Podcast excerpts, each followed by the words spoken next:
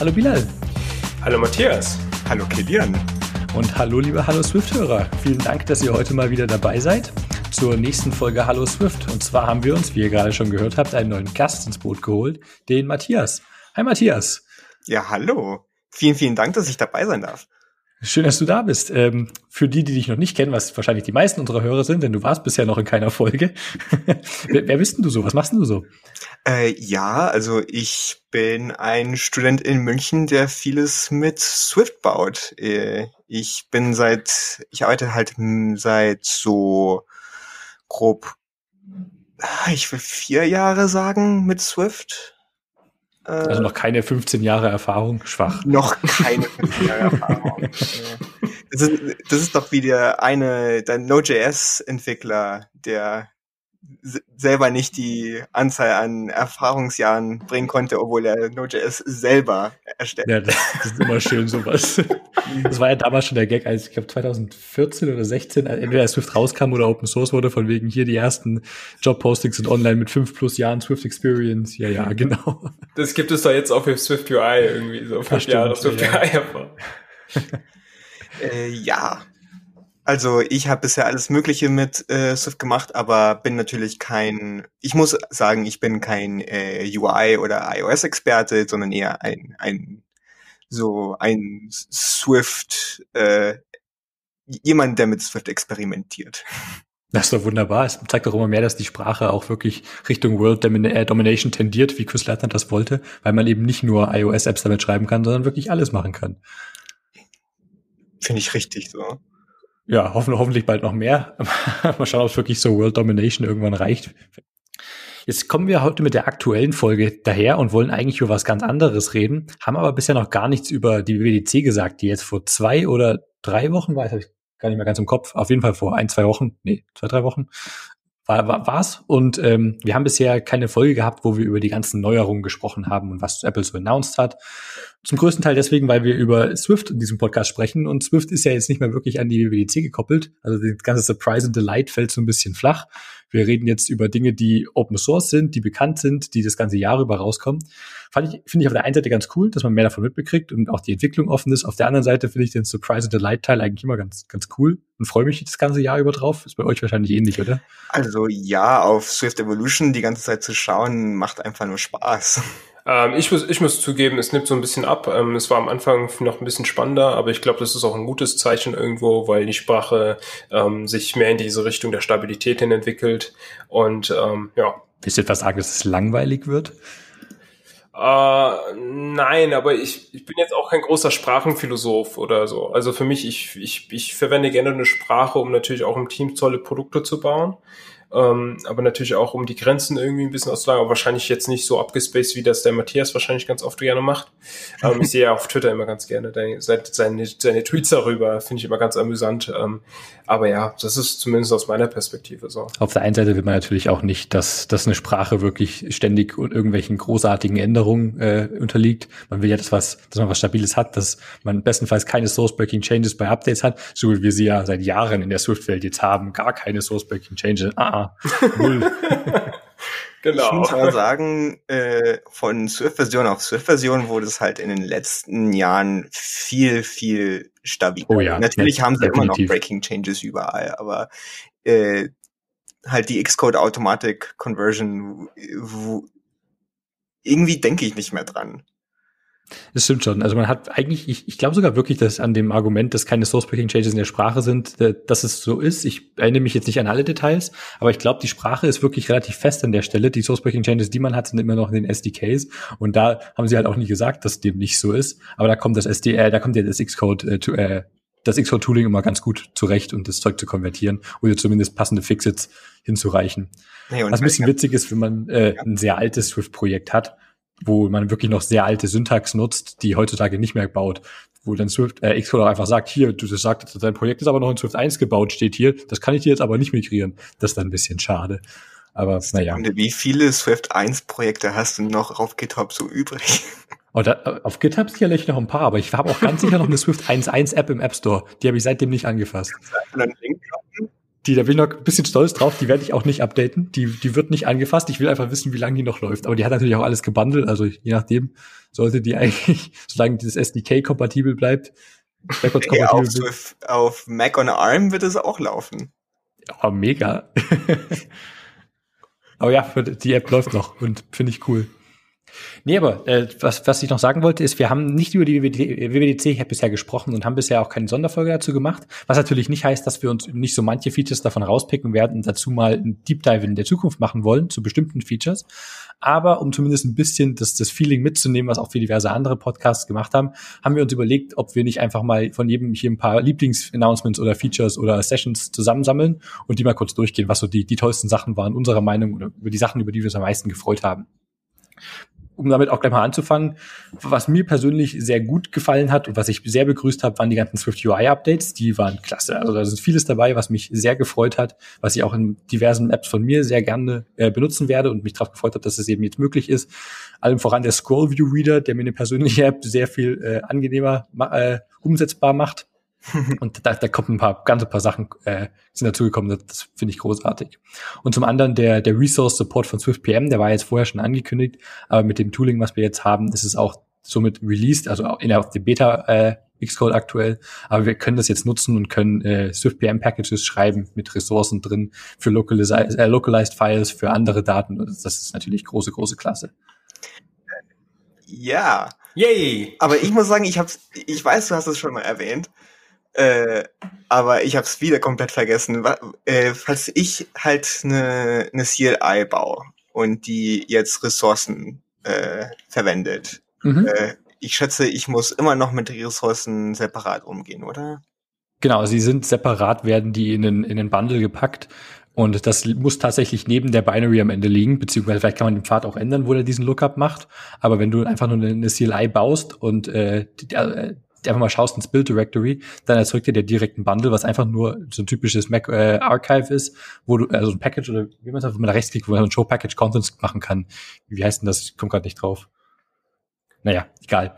Ähm, da kannst du eben reingehen, ist einfach nur ein Ordner, wo dann deine, deine deklarierten Ressourcen eben mit ge gewandelt werden. Und das braucht deine CLI und die hat auch interessanterweise gleich einen direkten Runtime-Crash, wenn das fehlt und du versuchst drauf zuzugreifen. Ja, das ist super. Aber es ist auf jeden Fall da und du, du kannst das bundeln. Das ist, das ist echt klasse. Also ich finde es viel, viel einfacher, ja. Du baust auch so CLIs, kann es sein? Also wie es der Kilian äh, auch gerne mal macht? Nicht besonders viele, aber die eine CLI, die ich gebaut habe, bra braucht tatsächlich äh, Ressourcen und äh, ich muss halt dann im Installer alles halt komplett äh, selber machen, halt einfach nur einen Make-File erstellt und halt sichergestellt, dass, oh ja, die, das, dieses ganze Ordner kopierst dorthin und irgendwie wird das funktionieren. Äh, ich habe dazu irgendein Tutorial von Ennis Hipster genommen, der war ganz, ganz gut dazu. Aber das setzt voraus, dass der die, die Person, die das benutzen will, selber das Ding vom Source baut, oder? Äh, theoretisch, aber, na, aber natürlich kannst du das Makefile danach halt in äh, als was man verwendet mit Homebrew und dann kannst du deine CLI über Homebrew halt liefern lassen. Ach so, na klar, aber mit Homebrew brauchst du ja meistens auch von Source, beziehungsweise weiß nicht, mit der Bottle könntest du ja wahrscheinlich dann auch die Ressourcen sonst vorher ziehen und auch dementsprechend einfach, keine Ahnung, wo du dich legst, nach Library oder wie auch immer. Also, soweit, soweit ich's gebaut habe, ist es, dass wenn du über Homebrew installierst, du, du clones wirklich das Repository, machst äh, halt Swift-Build und äh, kopierst die, kopierst alles ins richtige Folder. Genau, also über deine eigenen Homebrew-Tabs musst du, glaube ich, von Source bauen. Das geht, also ich zumindest habe ich mal, glaube ich, probiert, äh, Homebrew Bottle, Bottle Support auch, also Pre-Built Binaries auch für ein eigenes Homebrew-Repo zu nutzen, aber es hat irgendwie nicht so funktioniert. Aber sobald du in Homebrew äh, Core drin bist, sollte das ja auch eine Möglichkeit darstellen, aber keine Ahnung, wie genau das dann funktioniert. Da bin ich überfragt. Das mag wohl sein, aber ich glaube, in der Homebrew-Tab kannst du einfach nur irgendein Git-Repository äh, ja. haben. Theoretisch könntest du einfach nur auf keine Ahnung, einen, ganz, einen sehr dummen Git-Repository, wo nur die Binaries drin sind. Das stimmt, das kann man natürlich auch machen. Der Install, äh, der Build-Step ist dann einfach der, der kopiert das rüber, fertig. Ja. Das ist natürlich auch eine Option, stimmt. Wieder, das waren so deine, deine äh, Lieblings-Announcements oder Features von der DubDub. Ähm, da waren noch einige dabei, aber was mir persönlich an meinem Herzen liegt, war ähm, das Announcement von den Car Keys, dass du ähm, dein Phone nutzen kannst, um dein Auto zu entsperren. Und ähm, Apple arbeitete oder hat da mit BMW ganz nah zusammengearbeitet. Und es liegt mir auch am Herzen, weil ich darüber auch meine Thesis damals geschrieben habe. Ähm, es gibt so ein Konsortium und ähm, da sind so Unternehmen drinne wie Volkswagen, Audi, Apple, Google und Co ähm, die quasi eine einheitliche Schnittstelle entwickeln. Und ähm, das, da ist es scheinbar auch irgendwie ähm, dadurch entstanden, dass die jetzt auch die Kakis finally haben. Und ähm, ja, das ist einfach ganz toll die Zeiten, mit der ich mit Vincent zusammen bei Byten gearbeitet habe, haben wir sowas auch gebaut, Custom via Bluetooth. Aber man muss einfach sagen, dass es da dadurch ähm, definitiv eine sinnvollere Strategie ist, dass man dann eine einheitliche Stelle, ähm, einheitliche ähm, Schnittstelle einfach nimmt, gemeinsam mit den Herstellern, also sprich mit den Autobauern und einfach auch mit, mit der Softwareindustrie, mit Google, Apple. Und ähm, ja, das ist cool, dass wir da finally auf iOS da was kriegen. Das ist echt mega cool. In der Richtung und ja. Äh, das Ganze läuft aber über iMessages, oder? Ähm, das läuft über NFC. Ähm, meinst du jetzt ähm, die Car-Keys, um irgendwie die Keys zu sharen? Ja, ja, genau. Also genau, ja. Also die kannst du genau, die kannst du auch über iMessage teilen und ähm, dann hast du quasi da auch einen, einen Zugang zu. Und das ist auch was, was erwähnenswert ist, ist durchaus, dass es von von App aus aus der Apple-Sicht ähm, wirklich auf einen, also wie es Apple halt gerne so macht, Apple Engineering sehr, sehr sicher ist. Also sprich, da sind jetzt keine Identifier, die ausgetauscht werden, die, ähm, womit du wirklich Leute auch track, ähm, tracken kannst und ähm, ja, da, da, ähm, da haben die einen ganz hohen Wert drauf gelegt. Dann vor allem soll der Schlüssel so. selber kryptografisch sicher irgendwo sein. Du willst ja nicht, dass das irgendwie leaken kann. Und da ist es zumindest auch genau. verständlich, dass sie das direkt über iMessage teilen wollen, was ja auch end-to-end -end encrypted ist. Dass du jetzt nicht deinen dein Autoschlüssel per E-Mail verschicken kannst oder per WhatsApp, Okay, WhatsApp, schlechtes genau. Beispiel, aber gut, man muss selber wissen, ob man der Krypto vertraut oder nicht. Äh, also, also mein Punkt aber ist, es ist wirklich einfach nur so eine kryptografische Key, die du halt äh, dann halt per iMessage schicken kannst, aber äh, also es liegt nirgendwo in der Cloud, oder? Es liegt nirgendwo in der Cloud, aber ich würde jetzt auch nicht meine Hand ins Feuer legen dafür, weil ähm, ich müsste mich konkreter damit auseinandersetzen, um genau zu sagen, wie das im Hintergrund funktioniert. Ich weiß jetzt auch nicht, welche konkreten Algorithmen die im Hintergrund verwenden, um die Dinge zu encrypten. Ähm, was dieser halbe stündige, ich glaube, das war nicht mal eine halbe, ich glaube, das war sogar nur 15 oder 20 Minuten, dieser WWDC-Talk, zeigt da primär und geht da äh, sehr abstrakt darauf ein, wie man letztendlich das SDK verwenden kann. Und ähm, wie auch die Keys im Hintergrund, aber das ist jetzt auch schon zwei Wochen her, deswegen kann ich es konkret nicht mehr genau sagen. Aber ja, ich vermute mal, dass es so ist. Das ist ja sehr typisch Apple, muss man sagen. Würde mich nicht wundern, wenn die mindestens in deinem iCloud-Backup drinstecken. Ach so, ja, hm, ja. Nee, ich schätze, falls dein Handy halt kaputt geht, natürlich hast du immer noch Schlüssel fürs Auto, halt physische Schlüssel. Du kannst die wahrscheinlich irgendwie da rausziehen, oder? Keine Ahnung. Ich habe keine Ahnung, wie BMW das plant, aber ich gehe davon aus, sowas landet nicht in dein iCloud-Backup. Ja, also ich, ich beschäftige mich jetzt gar nicht mehr so mit Cars. Ich mache ja auf der Arbeit mehr, viel mehr mit jetzt Bikes, aber ähm, hätte auf jeden Fall schon Bock gehabt, mich mit dem Thema auseinanderzusetzen, konkret in einem Projekt. Ähm, mal schauen, was es da interessante Blogposts geben wird. Ähm, von Leuten, die bei der Automobilindustrie arbeiten, die das dann auch wirklich anwenden werden. Aber ähm, es wird ja wirklich nur BMW announced, aber ich kann mir nicht vorstellen, dass es nur bei BMW bleiben wird. Ähm, selbst bei Mercedes ist es ja so, dass die ganzen Android-Leute da mittlerweile eine Möglichkeit haben, ähm, ihr Car irgendwie zu, zu, zu öffnen ähm, via Phone und das geht ja für die ganzen iOS-Leute nicht. Das ist ein bisschen schade. Glaubst du wirklich, dass äh, irgendwelche Autobauer relativ offen damit umgehen werden, wie sie das jetzt integrieren und da auch drüber bloggen werden, weil gerade in der Branche kann ich mir das überhaupt nicht vorstellen, dass wir davon irgendwas mitbekommen werden, außer ein Announcement von wegen, Audi kann jetzt mit iPhone. Cool. Es gibt, es gibt in der Tat sehr interessante Blogposts über diese Themen. Ähm, ich kann mich sogar noch an einen Blogpost erinnern, wo ein ehemaliger BMW-Ingenieur, das habe ich irgendwie vor einem Jahr oder so gelesen, das war irgendwie ein Blogpost, der ein Kastenprotokoll vom BMW reverse engineert hat, ein Bluetooth-Protokoll. Und ähm, ähm, ja, das war ein binärbasiertes halt Protokoll, was über Bluetooth irgendwelche Dinge hin und her, hin und her schickt. Und damit konntest du halt ganz interessante Sachen machen. Ähm, war jetzt nichts Weltbewegendes, aber es gibt durchaus schon einige Posts. Aber ja, es ist, das sind dann, wenn schon, ähm, dann eher so CC-Talks oder es sind dann halt Studenten oder so, Studierende oder ja, es sind jetzt keine Angestellte bei der Automobilindustrie, die dann private Blogposts darüber machen. Immer noch krass interessant. Und also ich, ich stimme dir zu, es ist, äh, also ich schätze, die ganze VW-Gruppe äh, sitzt bestimmt auch jetzt schon dran. Äh, ich glaube, es dauert nicht lange, bis wir Audis, Bentleys, Porsches und VWs halt mit den Dingern äh, sehen, mit Kakis. Ja. Ähm, ich ich wäre eigentlich sehr, sehr gespannt, ob Tesla äh, drauf äh, wechselt, weil die haben ja doch ihr eigenes System. Ja, und Tesla, also man muss sagen, Tesla macht eigentlich genau das, was, also es geht gar, es geht schon in die Richtung, was wir damals bei Byte Group gemacht haben, muss man sagen. Ähm, und man muss sagen, es gibt ja tausende Videos online auch, die durchaus zeigen, wie anfällig solche Systeme sind. Und ähm, deswegen würde ich ganz schwer hoffen, dass das Tesla adaptiert, ja, dieses System. Und nicht irgendwie über Custom Bluetooth sich ein eigenes System da baut. Weil, wie gesagt, man sieht ja, wie gut das funktioniert. Es funktioniert einfach halt nicht gut. Und ja, mal schauen.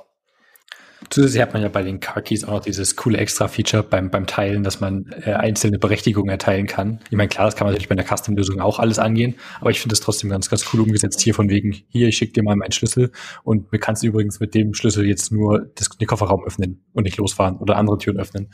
Das ist ja. cool mitgedacht für, für coole Use Cases, die man darauf aufbauen kann noch.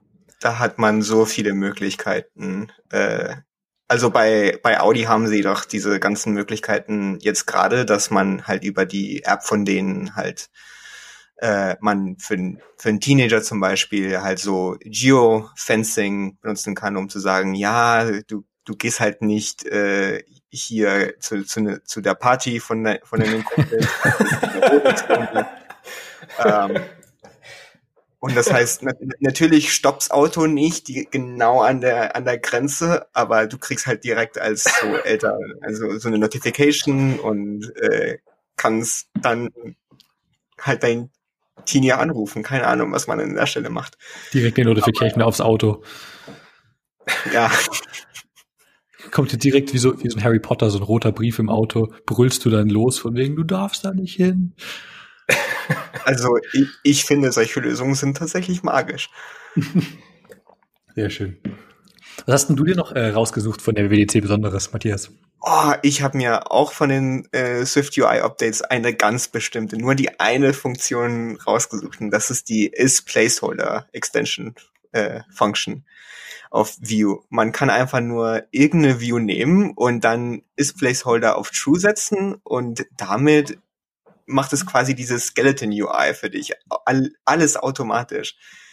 Ich habe keine Ahnung, wie das funktioniert, aber ich, ich finde, das sieht einfach nur wie, wie Magie aus. Ich will es unbedingt probieren und ich war so enttäuscht, als es in der ersten Beta nicht drin war. Ich habe die zweite Beta noch nicht geschaut. Ich glaube, ich habe nochmal geschaut, den zweiten Beta habe ich bisher auch noch nicht gesehen, aber ich habe auch noch nicht äh, nochmal geschaut, den, ob ich den Widget View gebaut kriege. Vielleicht haben sie es da aktuell noch drin, aber es hieß ja explizit in der Session auch, dass es überall laufen sollte. Es sollte überall laufen. Also ich war, ich hatte vor allem dieses miese Gefühl, wenn ich halt mir die Widget Session angeschaut habe und einfach gesehen habe, oh, die Funktion, die sieht super geil aus, ich will die ausprobieren und die gibt's nicht. Ja, nee, ist ein super cooles Feature und ich freue mich auch sehr darüber, dass das drin ist da kann man bestimmt solche Views sehr viel angenehmer schnell umsetzen, anstatt davon irgendwelche Custom Skeleton UI Dinge zu basteln, wo man dann mit ganz vielen Rounded Rects äh, in Grau durch die Kante wirft und versucht, das richtig hinzustecken. Hier baut man einfach sein View so, wie er aussehen soll, sagt Placeholder True fertig. Das ist schon echt, echt richtig gut. Ja. Äh, und eine andere Session, die ich sehr, sehr mochte, äh, das war, äh, das, die ist zwar ein bisschen lang und etwas halt äh, lastig, aber das ist die neue, ähm, das sind die neue Metal Shader, äh, ah, wie haben die das genannt? Äh, hier, äh, Metal Performance Shaders Graph. Ähm, also das ist halt jetzt gerade für äh, On-Device Machine Learning. Ah, okay. Für On-Device Machine Learning kannst du jetzt dein neuronales Netz halt wirklich als einen, einen Computer, Computation Graph einfach nur implementieren. sehr, sehr Torch ähnlich. Und es, es läuft alles auf Metal. Das klingt schon mal nicht verkehrt. Ich, ich kenne mich da jetzt nicht wirklich gut aus.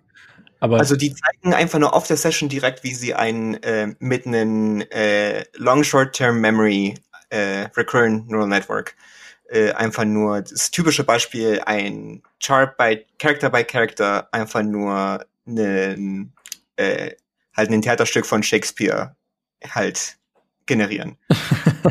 okay.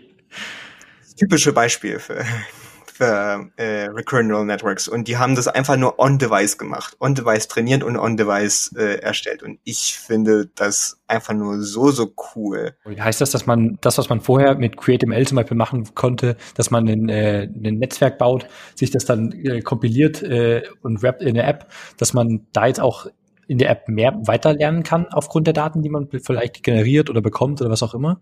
Nee, nee, das ist komplett separat von äh, CreateML. Ah, okay. Also das ist wirklich, durch Metal kannst du Machine Learning on Device bauen. Also dein dasselbe Netzwerk, was du halt auf äh, mit CreateML halt erstellen würdest, könntest du einfach nur parallel programmieren mit äh, mit Metal.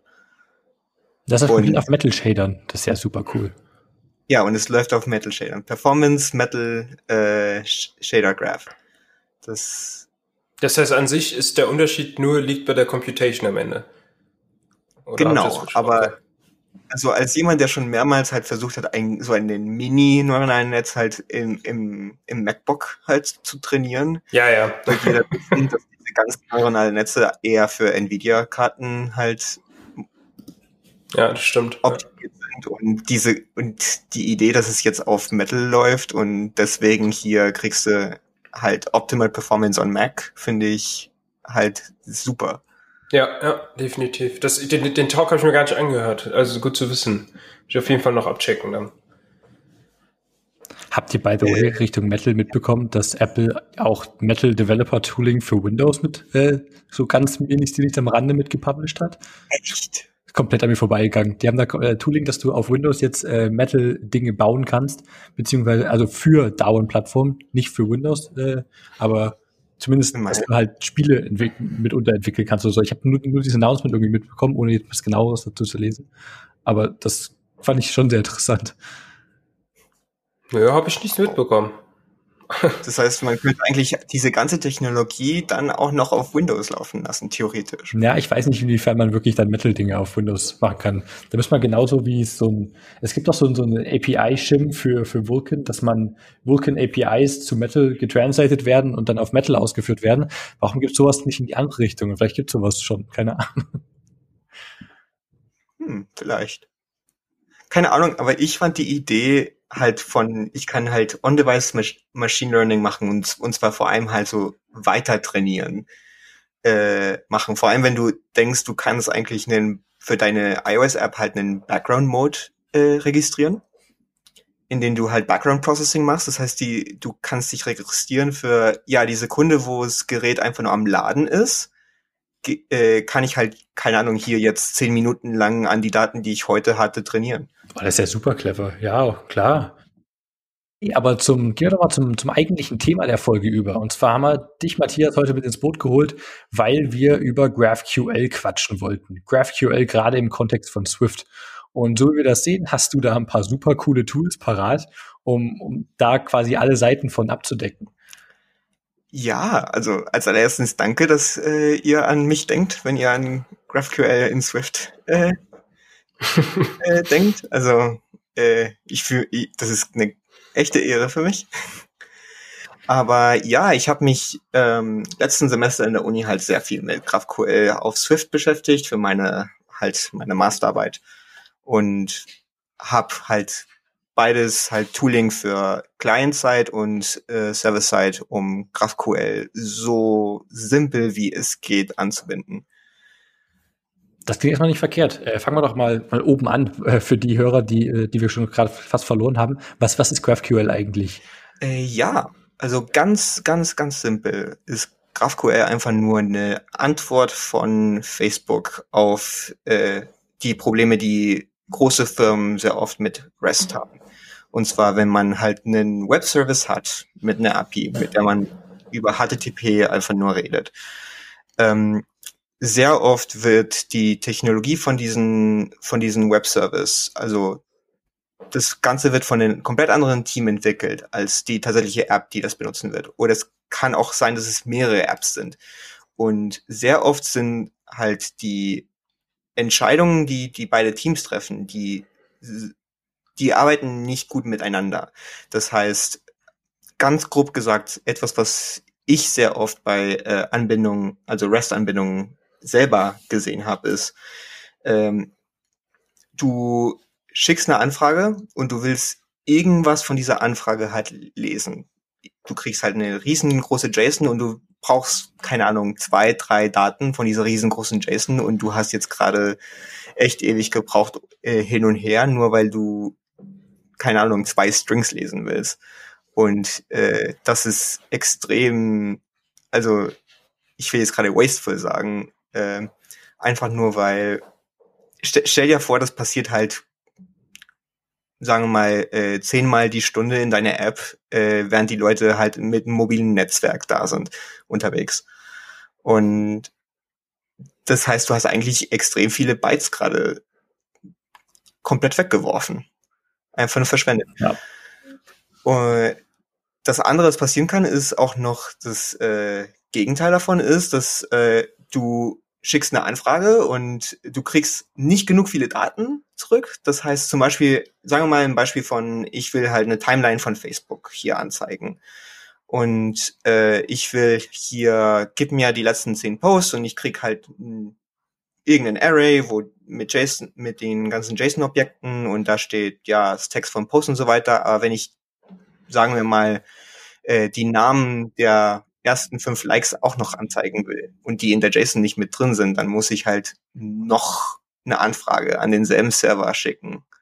Und wenn es jetzt gerade 20 Posts sind, dann muss ich 20 weitere Anfragen stellen. Und das, das wird auf, äh, auf Dauer sehr, sehr, sehr lastig für, für einen, für ein Handy. Das ist ja eigentlich noch viel schlimmer als auf der anderen Seite, dass du mehr Daten bekommst. Es ist ja viel verschwenderischer, wenn du mehrere Requests machen musst. Das, zum einen dauert das natürlich um ein Vielfaches länger.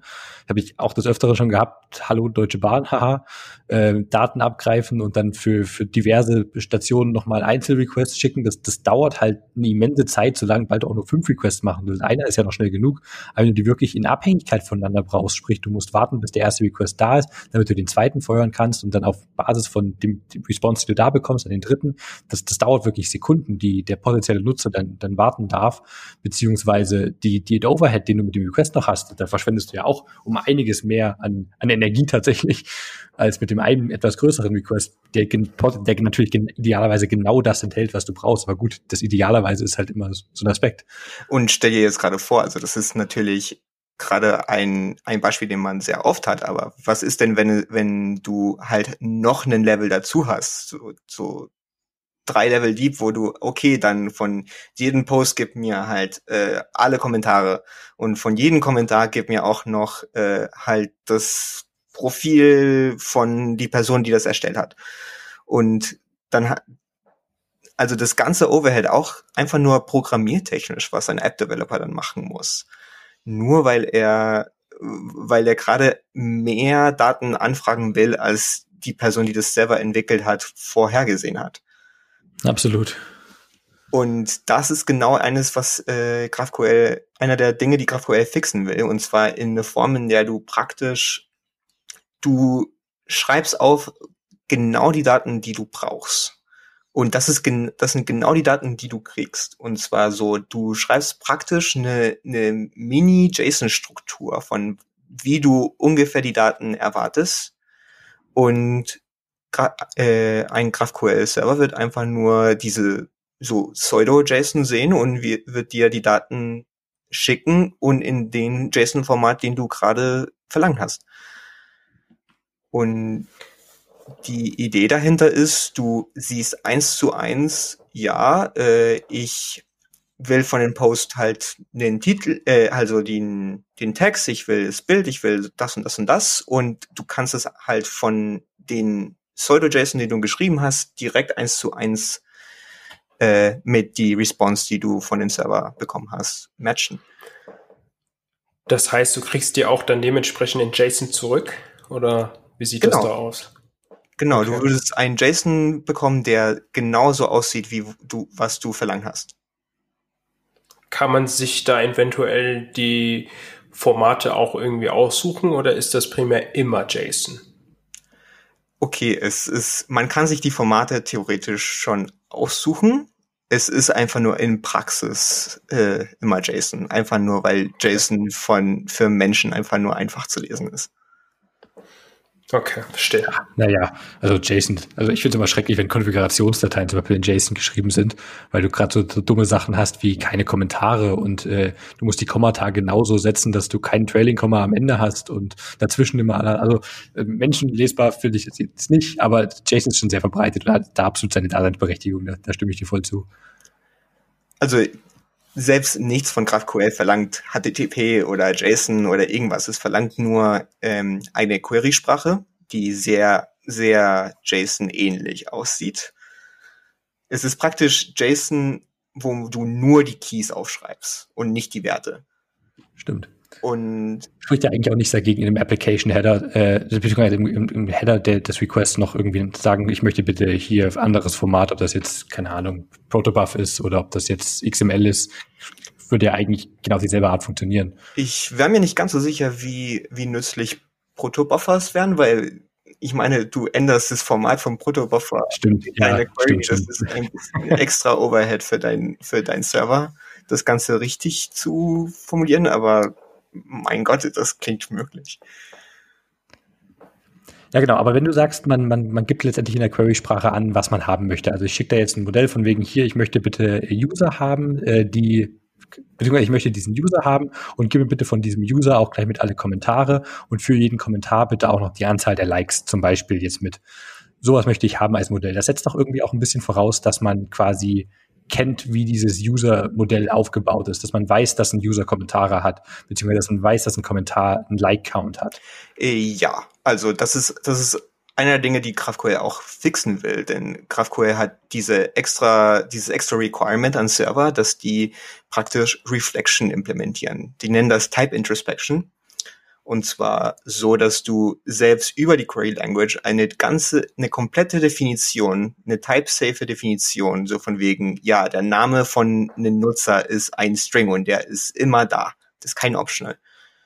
Äh, Doch, gleich mit, uh, ja, auch gleich mit, mit, mit Null Support. Genau. Großartig. Äh, und, und du kannst dir einfach nur jederzeit anfragen. Das heißt, äh, du kannst einfach nur deine API halt hochstellen und alle, die sich an deine API anbinden wollen, die müssen nicht auf irgendwelche Dokumentationen schauen, die können einfach nur die Dokumentation über dieselbe Query Language anfragen. Und zwar, äh, wenn du auf ähm, viele APIs machen das, äh, dass du selbst auf der, wenn du eine GET Request auf dasselbe Endpunkt machst, kriegst du halt eine eine grafische Oberfläche und die hat die ganze Dokumentation mit so Command-Click-Support und alles mögliche. Das ist praktisch eine GraphQL IDE. Das klingt auf jeden Fall mega powerful, muss ich sagen. Das, also, was du jetzt also beschrieben hast, klingt für mich erstmal aus der mobilen Sicht ähm, so wie eine Art Ponyland. Ja? Also ja, riesen viele Vorteile für die Mobile Desk. Wie sieht das eigentlich aus dieser Server-Architektur beziehungsweise für Serverentwickler aus, aus der Backend-Sicht? Ist es wirklich so, dass GraphQL hier versucht, ähm, die Vorteile für die Mobile Desk ähm, so groß wie möglich zu halten oder ist es dann schon irgendwie gleichmäßig verteilt, die aus, aus der Convenience-Sicht? Also ich finde, bei serverseitiger Programmierung musst du dein, deine Gedankengang, deinen Gedankengang von REST ein bisschen wechseln. Es ist genauso wie von UIKit auf Swift UI zu wechseln. Du musst halt deine, deine Art von Denken ein bisschen umschalten, um zu sagen, du denkst gerade an, an wie das Ganze auf einem Graph aussieht. Aber die Sekunde, wo es bei dir klickt, ist GraphQL sogar einfacher äh, auf, REST, auf äh, Serverprogrammierung. Denn du musst einfach nur die du musst einfach nur definieren, wie äh, die verschiedenen Relationships von Objekten einfach nur aussehen. Und GraphQL übernimmt das. Der, der wird eins zu eins einfach nur die Struktur, die du gibst, den Client liefern. Und das heißt, du musst dir niemals drum kümmern, äh, was die Clients alle von dir verlangen werden, äh, sondern du sagst einfach nur, ja, mein, mein Model ist, also mein Model ist, ja, Nutzer haben äh, Kommentare, Nutzer haben Posts, Posts haben Likes und so weiter. Und das, äh, du musst einfach nur dein Model definieren. Also für, falls wir Urgesteine haben, die jetzt gerade zuhören, die werden sich wahrscheinlich auch irgendwie denken, dass das alles so ein bisschen wie Soap klingt. Aber Soap hast ja auch irgendwie eine Reihe von XML-Informationen, die beschreiben, wie die Informationen aussehen, gesendet werden. Oder bei Soap hast du ja auch die Möglichkeit, dass quasi Clients remote ähm, Methoden, Funktionen, Services, wie auch immer invoken. Und da gibst du quasi Clients auch irgendwie diese Flexibilität. Ähm, ich, muss hier, ich muss gestehen, ich habe Soap nie probiert. Okay. Ich kenne mich da nicht aus, also kannst du mir ruhig mehr erklären. Schon ein bisschen älter. das ja, also, kann gut gerne tot sein. Also, also, also bei uns hat ja immer im Stack-Channel der Helge gerne darüber geredet. Und ähm, ich habe das selber auch nie irgendwie groß verwendet. Es ist aber schon etwas, was gerne in der Industrie selbst heute noch verwendet wird, ne? einfach aus Legacy-Sicht. Und ähm, deswegen wäre das tatsächlich eine Frage, die ich irgendwie versucht habe, ähm, an den Matthias zu stellen, inwieweit jetzt die Unterschiede da liegen. Ähm, gut, wenn keiner jetzt hier konkret die Frage beantworten kann, ist es auch nicht so schlimm, aber die Vorteile, die ich jetzt sehe, so klingen irgendwie schon so, als, ja, als könntest du das, was das so quasi beschreibt, du auch mit, kannst du dann auch mit GraphQL halt machen. Genau, wobei du natürlich sehr stark hier auf XML am Ende setzt und ich sag mal so, wenn du sagst oder wenn du jetzt nicht mit XML arbeiten willst, dann fliegt das pr prinzipiell eh raus. Ähm, und ich glaube, ist es ja auch so, dass GraphQL auf Application Layer flexibel ist. Das ist SOAP nicht. Also setzt ganz stark auf HTTP oder SMTP. Das heißt, es gibt da schon durchaus noch Unterschiede. Ähm, und umso tiefer man reingeht, umso größer sind wahrscheinlich auch die Unterschiede am Ende mal, mal von der von dem Format abgesehen, ob das jetzt JSON oder XML ist, ist ja eigentlich ziemlich rille oder was auch immer.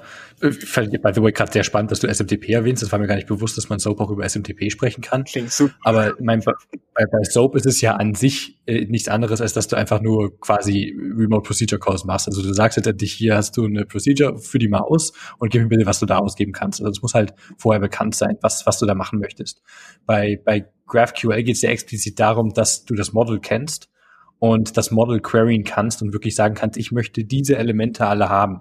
Und natürlich könntest du auch in Soap, äh, auf SOAP-Ebene beziehungsweise in eine REST-API so zurechtstellen, dass du halt dementsprechend mitgeben kannst, was für eine Struktur du erwartest und somit GraphQL Lite quasi nachbaust. Aber das ist ja nicht die, die Grundidee davon. Hm. Ja, wobei ich, ich, ich würde vorne ab schon, schon sagen, dass ähm, für viele das Format des Payloads am Ende schon eine, eine Rolle irgendwie spielt. Allein schon, wenn du ja, dir anguckst, die ganzen Parser, die es irgendwie für XML gibt, ähm, jetzt auch für Swift ähm, und von der, auch, auch aus der Performance und alles, ähm, aber natürlich sollte das jetzt nicht irgendwie ein Hauptargument sein. Es recht nicht. Wir haben ja davor irgendwie auch darüber geredet, die Komplexität. Es ist ja nicht nur, du kannst ja aus der mobilen Sicht das Ganze irgendwie argumentieren und sehen, aber du kannst es auch einfach aus ganz anderen Perspektiven sehen. Ähm, auch Thema Performance, ja, Matthias. Wie, wie, wie, wie, siehst du das denn? Also die Bytes, also die hin und her geschifft werden, gesendet werden. Ähm, hast du letztendlich äh, äh am Ende wirklich diesen Vorteil, den man sich erwünscht, weil es gibt es ja jetzt schon mittlerweile einige Jahre, die die die Facebook ähm, diese Entwicklung vorangetrieben hat und ich glaube, du hast sogar ein Internship auch bei Facebook gemacht und hast dich doch auch mit dem Thema da auseinandergesetzt. Tiefgehend. Äh, ja, also bei Facebook habe ich mich besonders mit dem Thema auseinandergesetzt, äh, in dem also ich hatte ich habe eine Feature gebaut, die in mehrere Apps halt angebunden werden musste. Und da haben wir das Vorteil von GraphQL sehr, sehr weit gesehen, weil es waren halt sehr, sehr große Payloads, die an jeder App halt gingen. Aber jede App, also eine davon war zum Beispiel Instagram, die andere war Messenger. Ähm, und jede App hat natürlich leicht andere Daten halt äh, angefragt und da hat man halt das richtige Benefit von GraphQL wirklich, wirklich gesehen. Also ähm, ich habe euch hier in die Show Notes äh, ein das ist eigentlich eine Masterarbeit von äh, jemand aus äh, Stockholm, der hat äh, REST gegen GraphQL halt einfach nur äh, verglichen und der und ich habe mir einfach nur zwei von den äh, Experimenten, die der gelaufen äh, halt durchgelaufen hat, äh, hier angeschaut. Und zwar, ich habe gemerkt, im Worst-Case-Szenario, äh, halt so, wenn wir wirklich REST gegen GraphQL halt äh, so face-to-face -face, äh, am Kampf tun, äh, natürlich kann man halt in REST eine, eine komplett custom äh, einen komplett custom Endpoint machen, der nur für die eine App ganz genau gebaut ist. Und äh, da gewinnt REST immer. Und zwar, ich habe da gesehen, da, da verbrauchst du sogar mit GraphQL, weil du halt auch noch diese Query halt mitschickst, äh, verschwendest du sogar 80% mehr Bytes äh, mit GraphQL.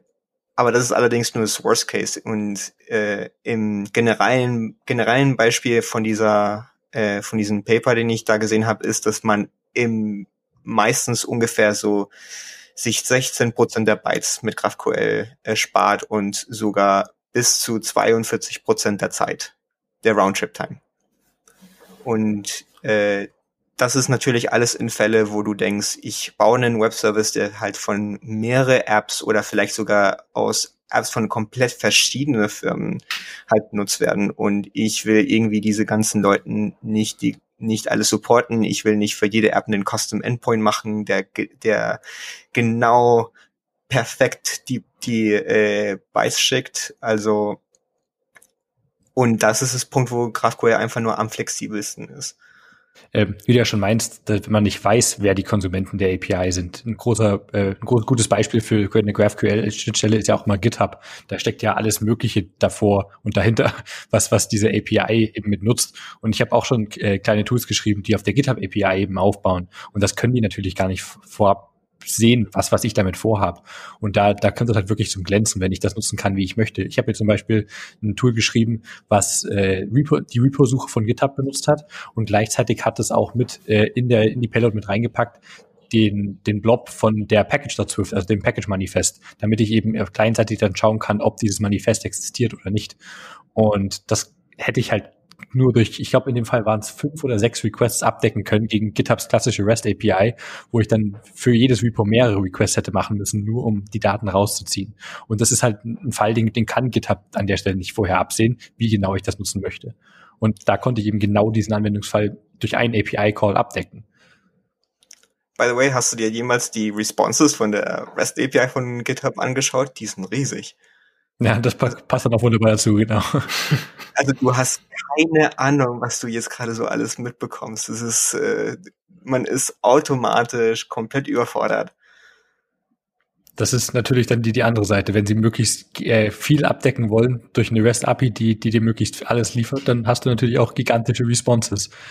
Naja, das, es gibt auch einen Grund, wegen dem die REST-API äh, unter V3 steht und die GraphQL-API unter V4. Genau, die haben jetzt das abgelöst, das stimmt. Ja.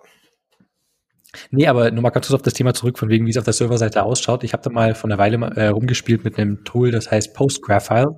Das ist eine kleine Node.js-Applikation, die kann man einfach vor eine Postgres-Datenbank klemmen.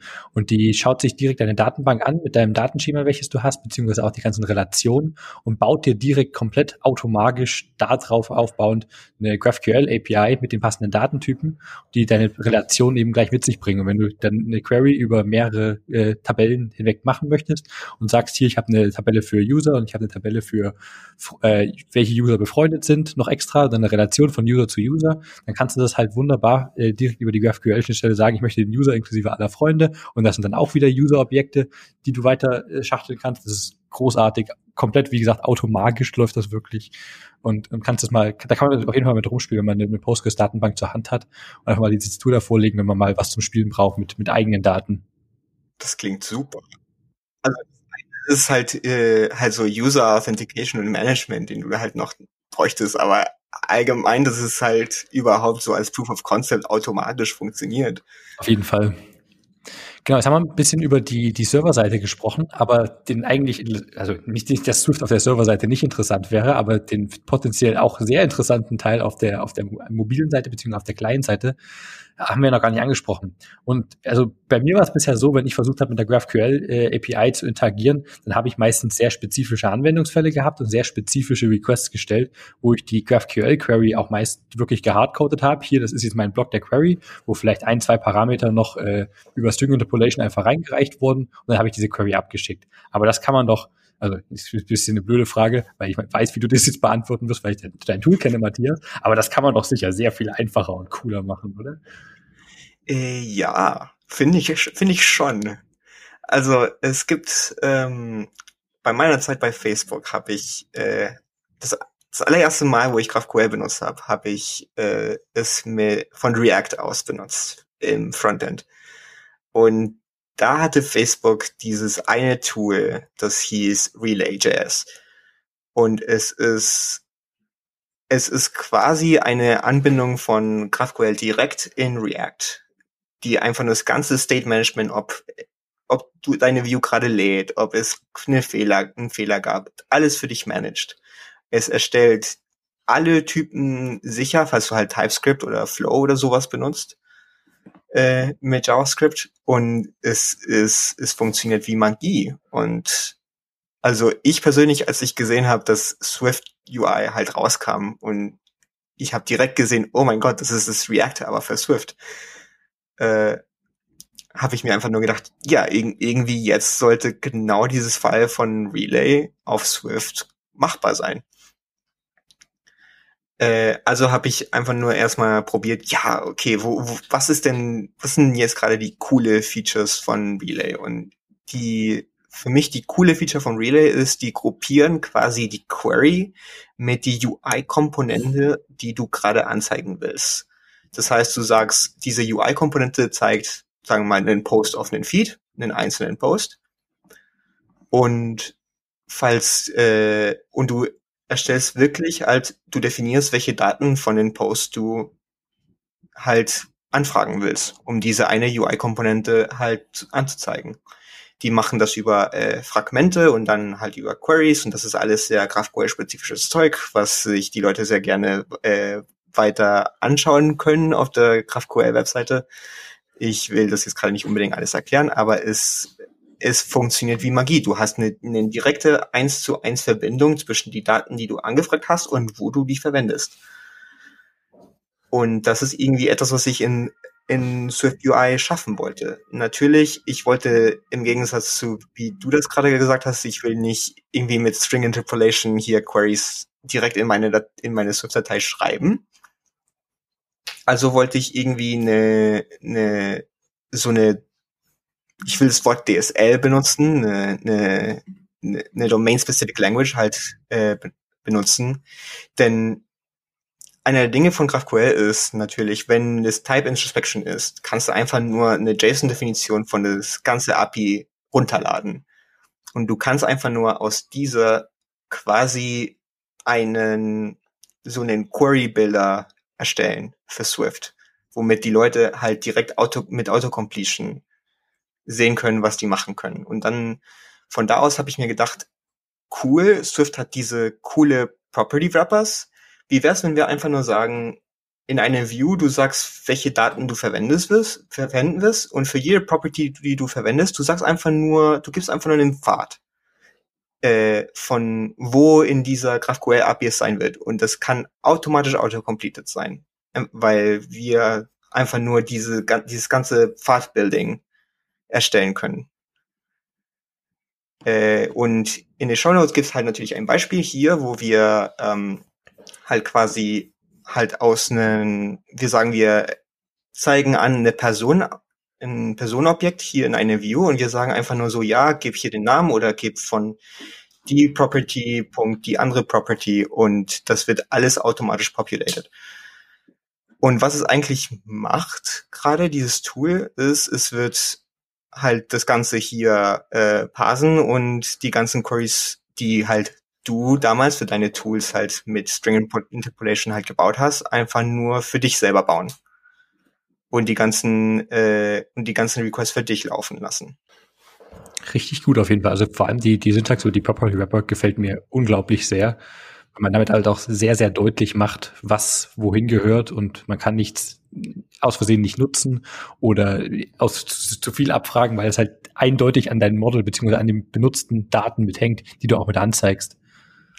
Das ist äh, etwas sehr, sehr, sehr, sehr cooles. Vor allem, ich wollte irgendwie mit SwiftLint noch es so schaffen, dass falls du irgendwelche Daten halt verlangst in deine View, aber die in deine View halt nicht auftauchen, dass du auch direkt eine Warning kriegst. Habe ich aber noch nicht geschafft.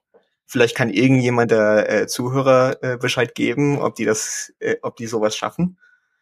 Also macht der Compiler noch nicht, stimmt. Also wenn man eine ungenutzte Property hat äh, oder ein ungenutztes Attribut in seinem, in seinem Objekt bzw. seinem Struct, dann wird der noch nicht angemeckert. Äh, wird nicht angemeckert, noch nicht. Kann ja, kann ja auch schwer das werden. Also könnte ja schon verifiziert, teilweise zumindest. Ja. Sagt sich Public Ähm, ist. ja, das Problem ist, dass es public ist. Oder halt in dem Fall internal. Aber Ja, da müsste man doch schauen können, theoretisch zumindest. Aber naja, Also man, man müsste schauen, ob es nirgendwo in der Codebase benutzt wird. Das ist das Ding. Aber es ist, ist gerade nicht, äh, nicht so wichtig. Also was, was ich von halt diese bestimmte Anwendung cool finde und das, was den Zuhörern am, wahrscheinlich am meisten äh, halt begeistern wird, ist einfach nur das, die Type Safety davon, weil wir haben ja schon vorher gesagt, dass mit GraphQL kriegst du halt wirklich Nullability und das Ganze noch mit äh, dazu. Das heißt, du sagst, du kannst direkt sagen, ja, äh, der Name der Person, das ist ein Optional und das und das hier wird nicht komplieren, falls du nicht direkt angibst, dass es ein Optional ist. das ist mega cool. Das finde ich auch generell so ein geiles GraphQL-Feature, dass du wirklich Type Safety hast, dass du, dass du halt gar keine GraphQL API haben kannst ohne dokumentierte Typen. Also eine GraphQL API ohne Dokumentation kann ja gar nicht existieren, oder? Weil die Dokumentation zur programmatischen Nutzung äh, benutzt wird. Also es ist Teil der Spezifikation. Also falls, falls du das nicht schaffst, dann ist, dann kannst du deine API nicht Graph, eine GraphQL API nennen. Das ist echt cool. Das gefällt mir richtig gut.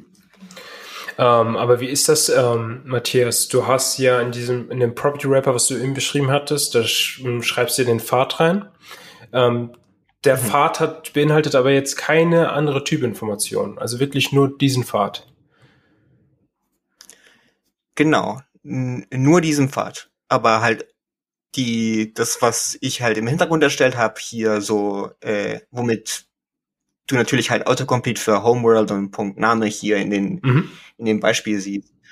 Ähm, das hat natürlich, das hat natürlich mit sich drin die ganze Typinformation die ganze Zeit mit dabei. Okay. Wie, wie, wie ist das konkret? Vielleicht können wir mal ein bisschen abstrakter so, so, so ein Beispiel uns im Kopf aufbauen. Wie ist das jetzt, wenn du so eine Query stellst? Und was passiert eigentlich am Ende im Server? Wird, wird die Query, ist das jetzt einfach eine SQL-Query, die gebaut wird ähm, und die Anfrage dann einfach zurückschickt? Ähm, vielleicht könntest du uns da so ein bisschen hin begleiten, ähm, zu beschreiben, wie das da, wie das da aussieht. Okay, also serverseitig, wie das normalerweise funktioniert, ist, man sagt, ähm, du kriegst halt diese Query, die wird natürlich so gepasst. Wir sehen halt alle einzelne, ähm, also alle einzelne Teile davon, die von Daten, die gefragt wurden. Und danach, was was läuft, ist einfach nur ein äh, Resolver-Konzept. Also die sagen, jedes einzelne dieser äh, Attributen, der kriegt, äh, was sie nennen, ein Resolver. Mhm. Das heißt, wenn, wenn du halt vom Startpunkt kommst und jemand sagt, ich will von einer Person den Namen, der wird dir, der wird einfach nur dir sagen, wie man auf den Namen kommt. Ob es jetzt über halt eine SQL-Query oder über einfach nur hard-coded ist oder wie auch immer, das ist alles GraphQL völlig egal Okay. also die haben nur das Konzept, okay, ähm, auf per Person gibt's ein Feld namens Name und du musst mir sagen, wie ich drauf komme. Okay. Und in den Fall von Nested, du sagst, du würdest einfach nur ein ne Objekt einfach nur zurückgeben und dann von dem Objekt kann man halt weiter Nested immer wieder äh, auf die Daten greifen. Okay. Weiß nicht, ob, ich, ob das klar genug ist. Ja, ich glaube, da muss man sich einfach noch ein bisschen mehr tiefgehender damit auseinandersetzen. Wenn man selber nicht so viel damit gemacht hat, ist das, glaube ich. Aber ich meine, das müssen wir ja jetzt auch konkret nicht so tiefgehend besprechen. Aber es ist immer ganz interessant zu wissen, was da noch hinter den Kulissen passiert. Aber du hast ja eben ganz gut beschrieben, dass das GraphQL erstmal per se vollkommen egal ist. Ja? Ist es, ja. Okay. Die, es gibt extrem viele APIs auf GraphQL, die halt wirklich nur, ja, Return Hardcoded Data oder es gibt andere, die einfach eine REST API wrappen. Okay, ja. Ja. Und, und da gibt es übrigens das ist so ein Lieblingsprojekt von mir, äh, 1 BahnQL. Das ist einfach nur ein, ein kleines Tool, was äh, eine GraphQL-Schnittstelle für Bahndaten, also von der Deutschen Bahn bereitstellt und im Hintergrund einfach nur mehrere REST-Calls dann an die normalen DB-APIs macht. Also das webbt wirklich plus die REST-APIs und gibt eine GraphQL-API, wenn man, wenn man das lieber handhaben möchte. Aber dann hast du halt noch den, halt das, die coole Features von, du kannst halt in einen einzigen Server cachen, oder? ist eine gute Frage, was, was wo da cached. Ich weiß gar nicht, ob, ob das Ding irgendwo cached, aber du kannst natürlich kleinzeitig für, für, für, mit dem Ding zusammen cachen, ja. Nee, ich hätte gedacht, dass halt dieses 1 Bahn QL, wie auch immer, äh, wahrscheinlich halt ein bisschen cached, damit es halt nicht, äh, damit man halt nicht 60.000 Request läuft. Das weiß ich gerade nicht. Äh, das müssen wir mal nachschauen, aber wäre wär sicherlich clever, wenn das, wenn das weiß, welche, ich meine, das, das muss ja wissen, was für, was für Datenformate dem zugrunde liegen. Das wäre wär ja. ganz clever, wenn es da natürlich die richtigen Daten, je nachdem, muss, ja, muss man ja kontextspezifisch dann machen. Das dann also ich habe selber, also ich habe selber einen, ähm, äh, einen Wrapper über die äh, Movie Database äh, API die REST API von denen erstellt. Und ich habe einfach nur gesagt, so ja, cache einfach nur alle Werte von Filme einen Tag lang. Ach so, okay. Also jedes, also wenn ein Nutzer über die GraphQL API halt die Daten davon verlangt hat, dann äh, muss ich mir die halt nicht wiederholen. Ergibt Sinn auf jeden Fall, klar. Matthias, wie läuft denn da jetzt, oder auch Kilian, wie läuft denn da so, so, das Wrapping in konkret statt? Weil du hast ja bei GraphQL, haben wir ja vorhin besprochen, bist du ja wirklich sehr dynamisch und gibst dem Client ja wirklich die Möglichkeit, die Queries so zu stellen, wie der Client es am Ende will. Ähm, wenn du aber eine REST-Schnittstelle wrappst, dann hast du ja bei REST auch eine Stück weit eine dynamische, ja, bist schon ein Stück weit dynamisch, aber hast ähm, ganz klare Endpoints, die du am Ende ansprechen kannst. Ähm, hast du eine wirklich komplette Abbildung davon und da kannst du wirklich nur das rappen, was letztendlich auch diese Schnittstellen, also diese Endpunkte, die du bei REST hast, ähm, am Ende nur ansprechen kannst. Also das, das Gute über äh, dieses ganze Resolver-Konzept, dass du wirklich halt pro Objekt, pro äh, so halt Attribut Access ein, einfach nur eine Funktion schreiben kannst und die selber asynchron laufen kann. Das heißt, GraphQL übernimmt halt das ganze so Zusammenpatchen von der JSON für dich.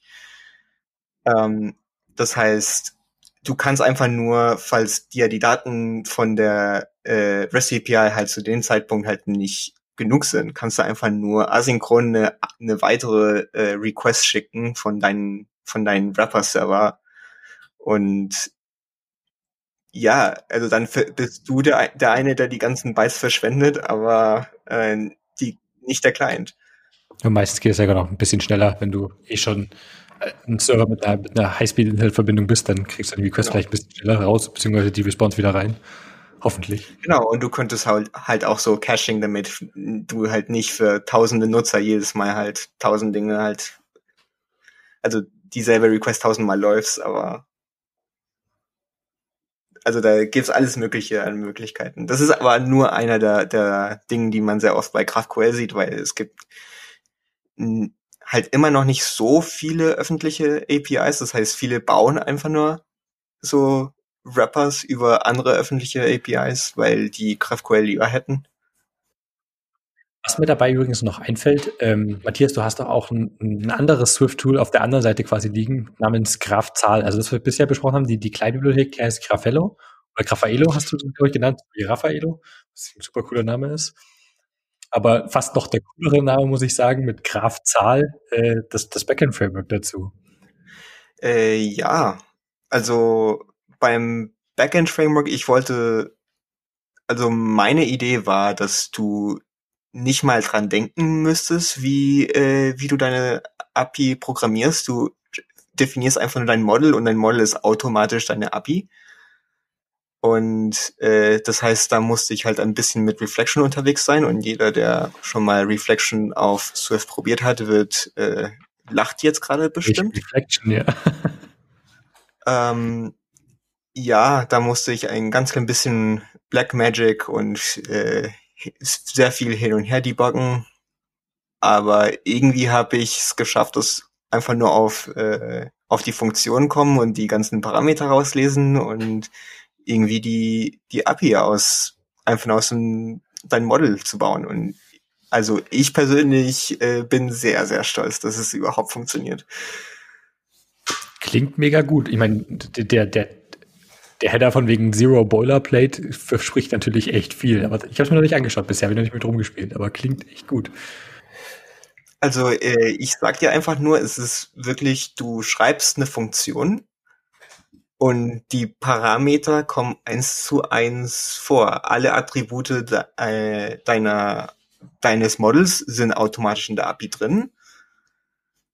Äh, und alle Funktionen, wo halt sehr, es ist sehr codable-like, also in, wenn ein, eine Funktion, wenn alle Inputs, alle Argumente von einer Funktion ein Label haben und alle Argumente äh, halt wirklich so repräsentierbar sind auf GraphQL und das Output auch repräsentierbar ist, dann ist es automatisch drin.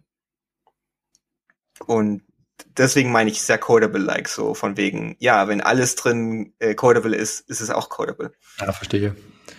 Die klingt mega gut, aber du meinst gerade mit der Funktion, das bringt mich zu einem Punkt, den ich bei, bei GraphQL immer sehr interessant fand am Anfang, dass man ja gar nicht wirklich die Möglichkeit hat zu queryen im Sinne von hier bei bei meinem GitHub-Beispiel damals äh, so, ich kann nicht queryen nach, nach Repos, die einem bestimmten äh, was auch immer Feature entsprechen. Also ich kann nicht sagen, alle Repos, die die die eine Package äh, Manifest haben oder was auch immer. Ich kann nur sagen, also ich kann nur die vordefinierten Funktionen.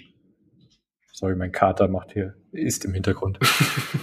ich konnte ich konnte nur die vordefinierten Funktionen nutzen, die mir GitHub schon bereitstellt, an der Stelle die, die Suchfunktion und konnte dann dementsprechend das GraphQL-Feature, das GraphQL-Feature, das ich möchte sagen, welche, welche Model-Attribute ich haben möchte. Ich lege das aber auch wirklich drauf an, wie es laut jetzt. Nee, ich konnte die, nur die vordefinierten Funktionen nutzen, die die GitHub mir eben schon bereitstellt. Aber mhm. um, um zum Beispiel Parameter, die Suche anzutreten oder so, und da konnte ich zum Beispiel auch die, die Sprache mit reinschreiben, was ja bei der GitHub-Suche auch im Web funktioniert. Aber ich konnte jetzt äh, dann nur die, die, die GraphQL an sich nur nutzen, um nach bestimmten Model-Parametern noch zu filtern. Also zu sagen, was, was möchte ich davon haben und wie soll das Format ausschauen. Aber ich kann nicht explizit so eine, was man jetzt von, von SQL, wenn man da eine Query hört, erwarten würde. Ist das, das ist das soll ja auch kein Feature von GraphQL sein, soweit ich weiß. Nee, es ist wirklich nicht so geplant. Das ist viel, viel flexibler gedacht als äh, sowas wie SQL, muss man sagen. Ist natürlich jeder, der halt so eine Filtering API äh, sch schreiben will, der, der darf das. Aber ja, du hast recht, viele nehmen sich halt die Arbeit nicht, weil irgendwie ist das Use Case halt nicht klar. Also ich, ich schätze, niemand bei GitHub hat sich gedacht, so, ja, la, lass uns jetzt äh, hier Repository Filtering halt hinzufügen. Ja klar. Also ich meine, das ist ja dann wirklich schon was Spezifisches, was, was dem Anwendungsfall entspricht. Aber man hat schon noch ein, ein, paar Grenzen an der Stelle zumindest. Also man kann nicht komplett frei queryen, wie man möchte, wenn man, wenn man das Wort queryen hört, finde ich. Dann hätte ich sowas mit erwartet. Aber klar, das, das soll GraphQL auch gar nicht sein. Das war nie die Absicht davon. Vollkommen. Ich finde, ich finde ab und zu mal das Name GraphQL einfach nur nicht sehr passend für die Technologie. Muss, muss ich sagen. Ja, du, man kann das schon eine Query Language nennen, aber ich würde das viel näher eine, eine DSL nennen als eine, eine Query Language nennen. Du hast, halt nicht dieselbe Power von SQL oder sowas. Es ist ein komplett anderer Use Case. Ja, und ich würde auch nicht, ich, ich würde auch nicht unbedingt sagen, dass es dann auch dadurch dynamischer unbedingt ist oder dass man flexibler ist oder so. Ähm, wenn du jetzt wirklich ähm, eine Query Language hast wie SQL, hast du ja da eigentlich wirklich die volle, volle Power am Ende. Du kannst wirklich das machen, was du willst und kannst eigentlich alles anfragen. Klar, du musst wissen, was du anfragst irgendwie, ne? Das heißt, du musst schon die Datenbankstruktur oder so kennen, aber ähm, das ist dann schon nochmal was anderes. Das habe ich übrigens auch schon in, in manchen APIs gesehen, beziehungsweise gibt es da auch so ein cooles Tool, das hieß äh, Dataset. Das ist gerade aus der, der Data Science Schiene ein bisschen mitgekommen für Leute, die, die oftmals eine, eine, SQLite-Datenbank zur Hand haben mit haufenweise Daten drin, vielleicht irgendeinen CSV-Export irgendwo einen größeren Dump bekommen, dumpt man sich in eine SQLite rein. Und Dataset ist ein kleines Tool, was man einfach dagegen laufen lassen kann, was dir letztendlich gibt es hier eine Web, ein Webinterface, um, um Queries zu stellen und dann vielleicht durch ein paar Plugins direkt äh, eine Karte zu rendern, weil da Koordinaten drin sind und macht da auch ziemlich viel Magic. Aber gleichzeitig bietet dir Dataset eben auch eine, die Möglichkeit, eine, einfach eine kleine REST-API, legst damit drüber, wo du als Parameter auch einfach nacktes SQL mitschicken kannst und kriegst dann eben die Daten, die nachdem, was du gequeried hast. Also da kannst du wirklich SQL over the wire sprechen quasi. Also nicht, nicht direkt, also du gibst bloß deine SQL-Query halt über Rest dahin und kriegst halt dementsprechend die Antwort. Musst natürlich aufpassen, weil logischerweise kannst du dann alles machen, was, was du mit SQL machen kannst. Du kannst natürlich auch Tables droppen. Also das ist quasi SQL Injection as a Service direkt. das würde man nicht, nicht wirklich öffnen nach draußen, aber es ist schon ganz cool. Beziehungsweise wenn man halt darauf absichern kann, beziehungsweise die Datenbank read-only mounted, dann könnte man vielleicht sogar wirklich ganz, ganz, ganz nette Dinge darüber direkt machen, wer weiß. Ja, das klingt schon krass cool. Jo, fancy shit. Nee, aber auch super cooles Zeug von dir, Matthias. Äh, danke auf jeden Fall für, für Graphaelo und Graftal. Wir werden alle mal damit rumspielen. Ich denke, viele unserer Hörer vermutlich auch, weil es zwei super coole Projekte sind, um, um beide Seiten der, der Münze eben mit abzudecken. Ja, vielen Dank. Ich hatte ja als, ähm, weil wir gleich wahrscheinlich zu den Picks rübergehen, ähm, hatte ich ja Graphaelo mir schon rausgesucht als Pick. Ähm, da haben wir jetzt ein bisschen Zeit gespart. Äh, ja. Vielleicht kannst du nur mal darüber äh, noch mal kurz ähm, an, ähm, ähm, noch mal erläutern, wie du das so siehst. Ich glaube, wir hatten das letztens mit Moritz auch mal besprochen. Kilian kann sich noch dran erinnern. Da ging es darum, ähm, wann etwas production ready ist oder nicht. Ähm, und du schreibst explizit, genau, und du schreibst explizit, es ist nicht production ready. Also Graphaelo jetzt hier in dem Beispiel, ähm, in dem Fall. Und ähm, genau. Also Okay, ich werde sagen, ich benutze es gerade aktiv für halt meine eigene Uni-Projekte und dabei merke ich sehr oft halt sehr oft neue Features, die ich gerne hätte, die die drin wären, dass äh, das für nicht dazu, dass es nicht production ready ist, das sind halt einfach extra Features, die ich mir gerade wünsche. Aber ab und zu mal, sagen wir mal so, einmal pro Projekt treffe ich an irgendeinen sehr kritischen Bock, den Bug, den ich wirklich nicht gerne hätte, der, dass es bei jemand anders landet. Und deswegen denke ich mir so, bis ich halt einmal einwandfrei einen ganzen Projekt schließen kann mit Raffaello, erst dann kann ich es Production Ready nennen. Das ist eine echt gute Definition. Das gefällt mir sehr. Solange man das, das Package nicht äh, als Local Package kurz reinziehen muss, beziehungsweise in den Edit Mode übergehen muss, das ist, das ist echt gut. Äh, das Problem damit ist, es ist halt eine CLI.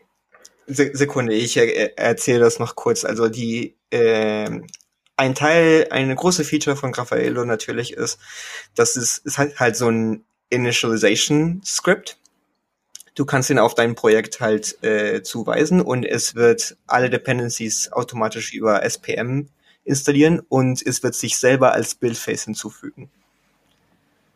Und äh, was das heißt, ist, es wird halt immer Code-Generierung so sehr ähnlich wie äh, SwiftGen halt jedes Mal vor Kompilieren laufen lassen und halt das macht halt Bugfixing ein bisschen schwieriger für mich, aber es macht es für Nutzer sehr, sehr schön. Das ist ein Argument, ja. Hakt sich ein bisschen mehr rein. Aber muss ja an der Stelle auch, logisch. Ja. Ja, dann gehen wir doch mal zu den Picks über. Was hast du denn Cooles rausgesucht? Bei mir wissen wir ja schon, dass, er Raffaello ganz toll findet. Aber was ist bei dir, Matthias? Äh, bei mir ist es äh, ein kleiner, eigentlich gar nicht mal so kleiner Framework von äh, A2. Das ist der Alex, der Freund von äh, Alexis.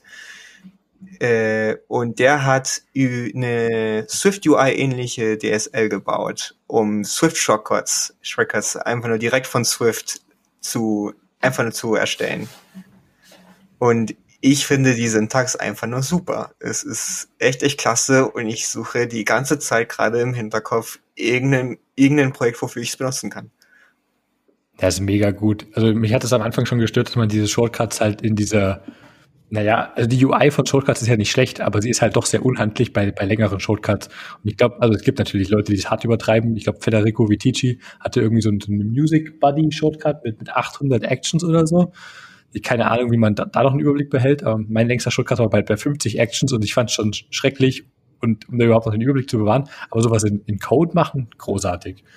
Und die, die API, wie du schon meinst, ist echt super, super schick. Und gleichzeitig also, kann man sie auch noch schreiben als Shortcut-Dateien. Hallo, wie geil ist das denn? Also der hat selbst wegen, natürlich wegen meiner ganze Reflection äh, halt Geschichte, äh, ich habe denen auch noch halt mit einem kleinen Teil davon geholfen.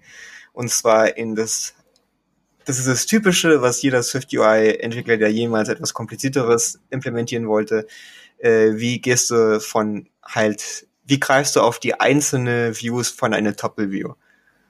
weiß nicht, ob du das jemals probiert hast, Kilian. Ja, doch, doch, doch. Das ist, hast du es probiert? Ja. Nee, nee, äh, probiert ja, kläglich dran gescheitert und dann wahrscheinlich weggeworfen, anders gemacht. Genau. Und äh, natürlich, wenn, also Apple hat natürlich irgendwo intern eine Form da, dafür. Und äh, der Alex hier brauch, äh, musste irgendwie auf diese Form kommen. Und äh, ich habe denen gesagt, ja, ich, ich habe keine Ahnung, wie Apple das intern gem gemacht, aber wir können uns irgendwie durch Runtime-Hacks halt auf die Werte Besten greifen. Hacks. Es sind sehr, sehr diverse Hacks. also ich kann, äh, ich, ich habe sogar die Hacks gerade in den, in den Framework äh, reingepackt, reingepackt, damit, falls irgendjemand was damit machen will es, sind, es ist echt, echt hacky, aber falls man irgendwie dieses Problem halt nicht umgehen kann, ist, ist, ist zumindest eine Lösung da. Perfekt. Müssen wir auch noch in die Show Notes packen.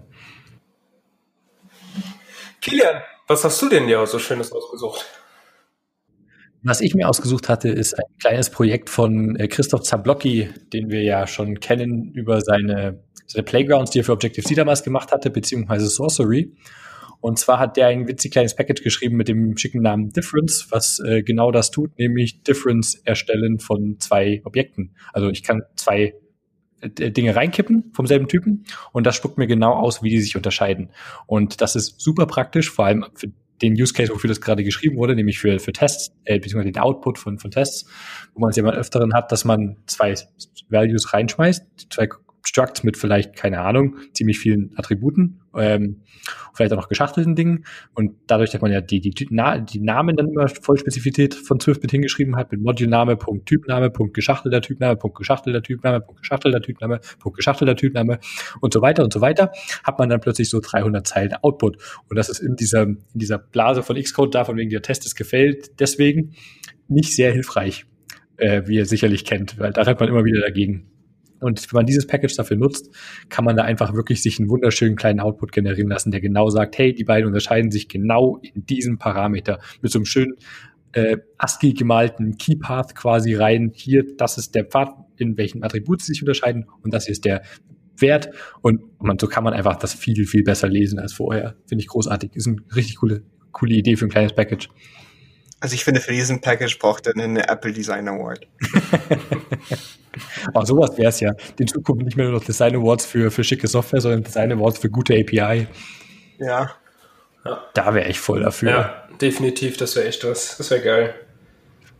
Ich kann man das einfach auf Community-Ebene irgendwie host, hosten. Hier, äh, Matthias, du bist jetzt übrigens äh, direkt erster Recipient des Hallo Swift Design Awards für schicke API für Raffaello. Ach, merci, merci. Ich will mich bei meinen Eltern bedanken. Jo, äh, dann vielen Dank, liebe Zuhörer, fürs Zuhören. Vielen Dank, Matthias, für, fürs Dasein. Hat sehr viel Spaß, viel Spaß mit dir gemacht. Ach, vielen Dank, dass ich überhaupt dabei sein darf. Auf jeden Fall. Findet uns wie immer auf äh, Twitter, Slack und Matrix. Links dazu packen wir natürlich wieder in die Show Notes oder das findet ihr auf halloswift.de. Schreibt uns gerne Feedback, Kommentare, Vorschläge für kommende Folgen und Gäste. Wir freuen uns über jeglichen Input, wie auch immer. Und natürlich auch immer besonders über Bewertungen auf iTunes. Die helfen immer auch anderen Leuten, unseren Podcast überhaupt zu finden. Das war's von uns. Bis zum nächsten Mal.